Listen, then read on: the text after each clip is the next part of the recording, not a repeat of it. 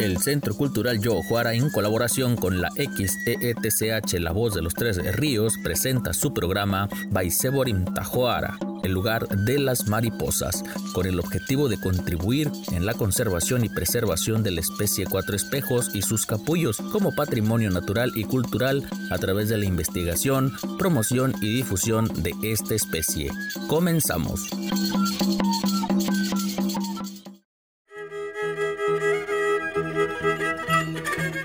¿Qué tal amigos? Saludándole con muchísimo gusto de nueva cuenta a través de las redes sociales del Centro Cultural Yojuara y también saludamos con muchísimo gusto para las personas que nos escuchan a través de la XEETCH, la voz de los tres ríos. Bueno, seguimos con las entrevistas en el marco mm, pues, del Día Internacional de la Lengua Materna y siguen desfilando por aquí, por las instalaciones del Centro Cultural Yojuara, pues personas que tienen muchísimo que aportar y que han trabajado directamente en este sentido. Y le vamos a agradecer mucho, pues le agradecemos mucho generalmente a las personas que han estado participando con nosotros, a las personas que pues nos han comentado, nos han hablado, nos han dicho desde su propio punto de vista qué es lo que han visto eh, pues, eh, a lo largo de sus vidas con respecto a este tema. Y le agradecemos mucho a Domi que esté con nosotros y bueno, para que nos comente eh, también, primero que nada, y nos dé el saludo como es costumbre en la lengua yaqui, primero que nada. Gracias.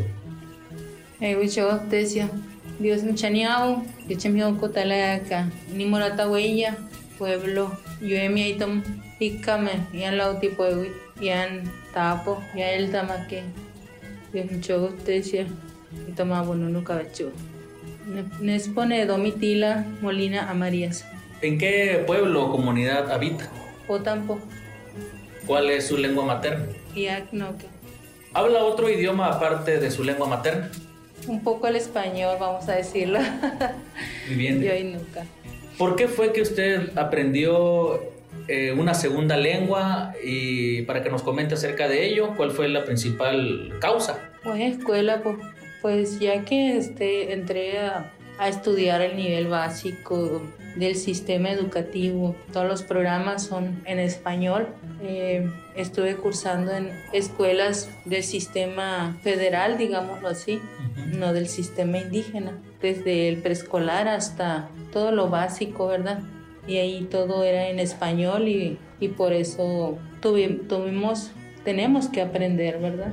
un poco porque todas las evaluaciones, todo esto, la preparación es en español, ¿verdad? Dentro de lo educativo. ¿Fue casi algo por obligación? Por obligación, necesidad, digámoslo así, aprender a leer, a escribir y capacitarnos pues sobre otros temas, sobre la historia de México, sobre algunos otros elementos de la vida cotidiana, ¿verdad? Domi, para que nos comente también, ¿qué diferencia siente usted o encuentra con, eh, bueno, en su lengua materna y su segundo idioma? Nuestra lengua materna es la que adquirimos en el hogar, en el núcleo familiar, más bien de nuestra madre, el conocimiento que ella ha adquirido de generación en generación por las abuelas y de ahí que ella nos lo transmite en su idioma y nos habla sobre las costumbres y tradiciones, todo lo que es la cultura y la historia de la tribu yaqui. Es el sentido de pertenencia, ¿no? De lo que nos caracteriza de otros pueblos indígenas y, y de los no indígenas también, ¿no? Nuestra lengua materna, nuestro idioma, es la diferencia de, de no ser hablante o practicante del, español, pues eh, el español pues en todas partes se utiliza en lo educativo, en, lo, en el día a día, eh, ya sea en la ciudad, en el, en el súper, pero lo que es nuestras costumbres, nuestras fiestas, dentro de los recintos sagrados, todo ahí es donde está el fuerte, ¿verdad? de seguir practicando la lengua materna. Siguiendo con esta breve entrevista, usted que habla la lengua, la lengua yaqui en este caso, también transmite a sus descendientes o familiares, eh, ya sea hijos, eh, nietos, sobrinos, etc. También lo hace, eh, también transmite la lengua tal y como lo hicieron con usted, o hay alguna diferencia que usted note en la actualidad, para que nos comente también al respecto de ello. Antes de seguir con esta interesante entrevista, escucharemos un canto de venado yaqui titulado Yokomu.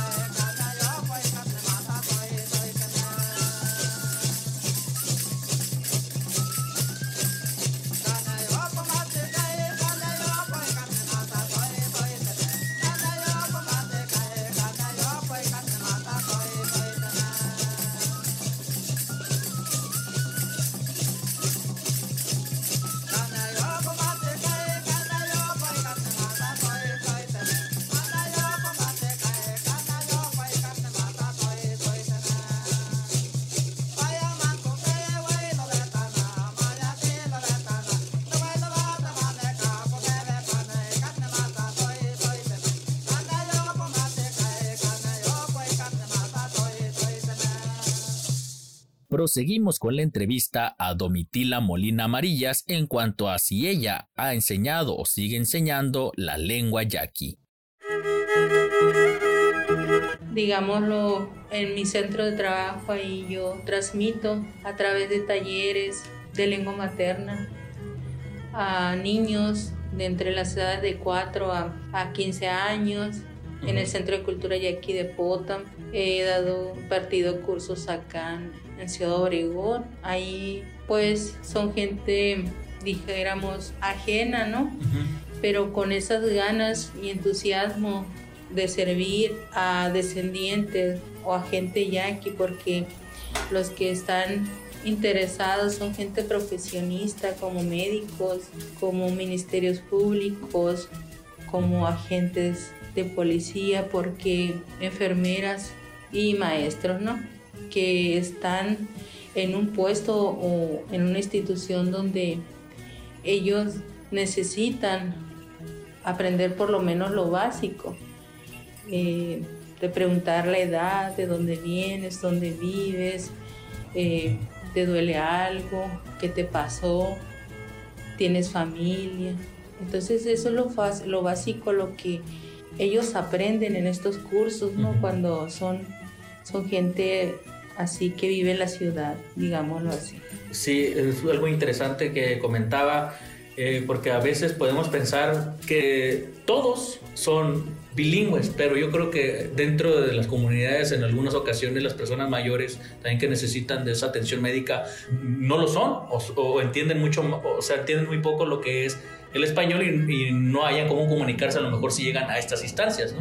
Hay comunidades donde son monolingües, digámoslo así, eh, entienden poco o nada en español, entonces también hay algunas mm, diferencias, ¿no? porque si usted es mayo o eh, somos yaquis, sabemos que si decimos sí es el corazón, ¿verdad? Pero tocante a la salud, cuando uno de la tribu yaqui dice hiap si pone guante, es el latido del corazón o en el estómago, el esófago. Entonces eh, no está acá el dolor en sí, eh, sino acá, en, la parte media del, estómago. Entonces eh, eso es importante que, que también lo conozcan, por ejemplo, los que trabajan en la medicina alópata, ¿no? Y de este, hay gente que habla nada más en la lengua, no habla en español, o si no, pues muy cortado, digámoslo, entre comillas, mucho. Sí. Entonces, eh, a veces son con señas, como ellos se dan a, a, entender, ¿verdad? Pero sí hay comunidades donde, donde hay ese tipo de personas que no nomás, que no hablan la español. Y hay unas donde se está dejando de lo principal que es la lengua materna. Continuando, pues en la actualidad sabemos que ha habido algunos cambios o muchos cambios en las actividades diarias y ceremoniales, eh, pero aquí enfocándonos en lo que es la lengua, ¿ha visto usted dentro de estos ritos o ceremonias en los que pues haya cambiado un poco o quizás un mucho el modo de expresarse, a lo mejor algo que era netamente o puramente eh, la lengua se esté haciendo a lo mejor en español o de otra manera? Sí, algunos juegos, algunos juegos que hacen, por ejemplo, los pascolas, ¿verdad?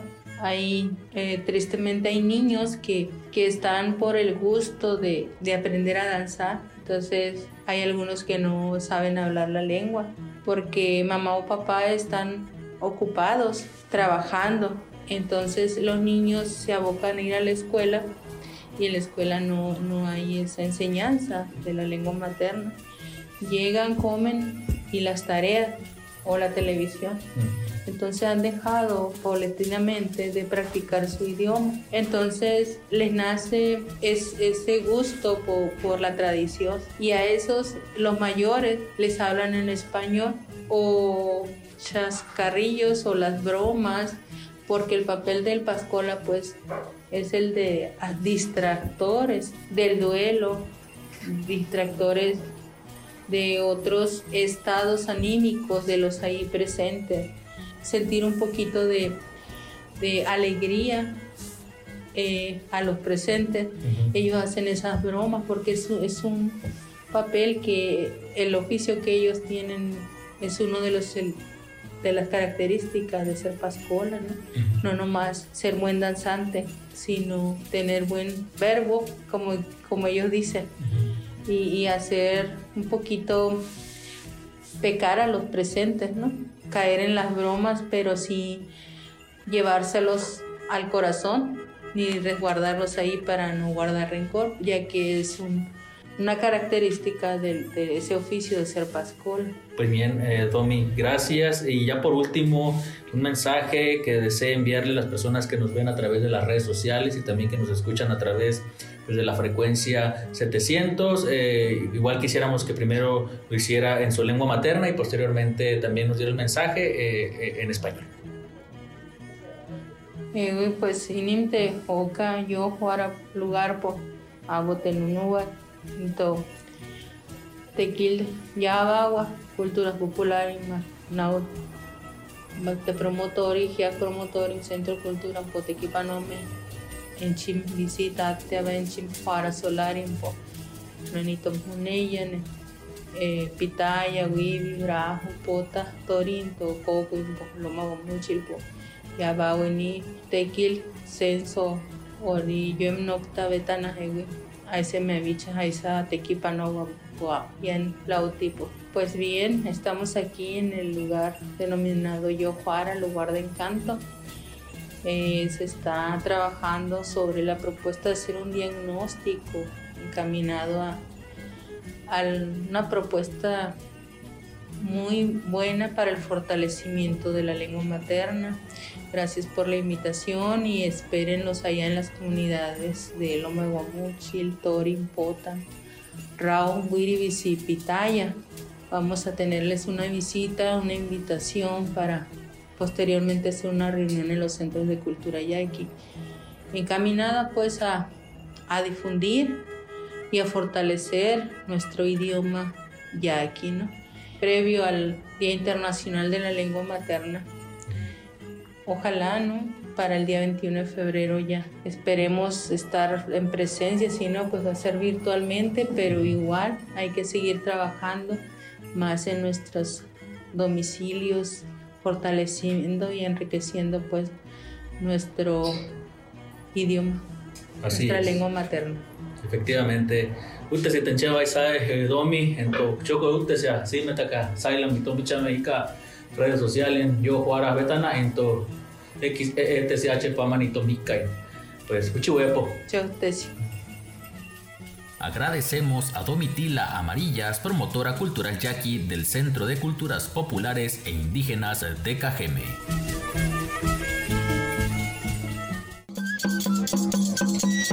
Gracias por habernos acompañado en este espacio informativo cultural hecho con el apoyo del Centro Cultural Yo Juara en colaboración con la Radio Cultural Indigenista La Voz de los Tres Ríos. Te esperamos en la próxima emisión del programa Baiseborim Tajuara, el lugar de las mariposas. Gracias. Chocoreut, decía.